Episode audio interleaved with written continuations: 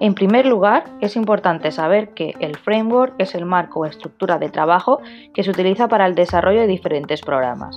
Algunos ejemplos de framework son .NET, Symfony o Angular.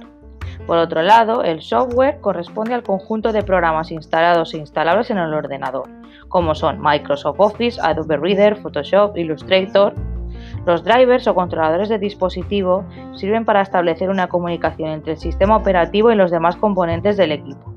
Por lo tanto, se puede determinar que el framework, el software y los drivers son un conjunto de programas que tienen asignadas diferentes tareas para interactuar con el hardware.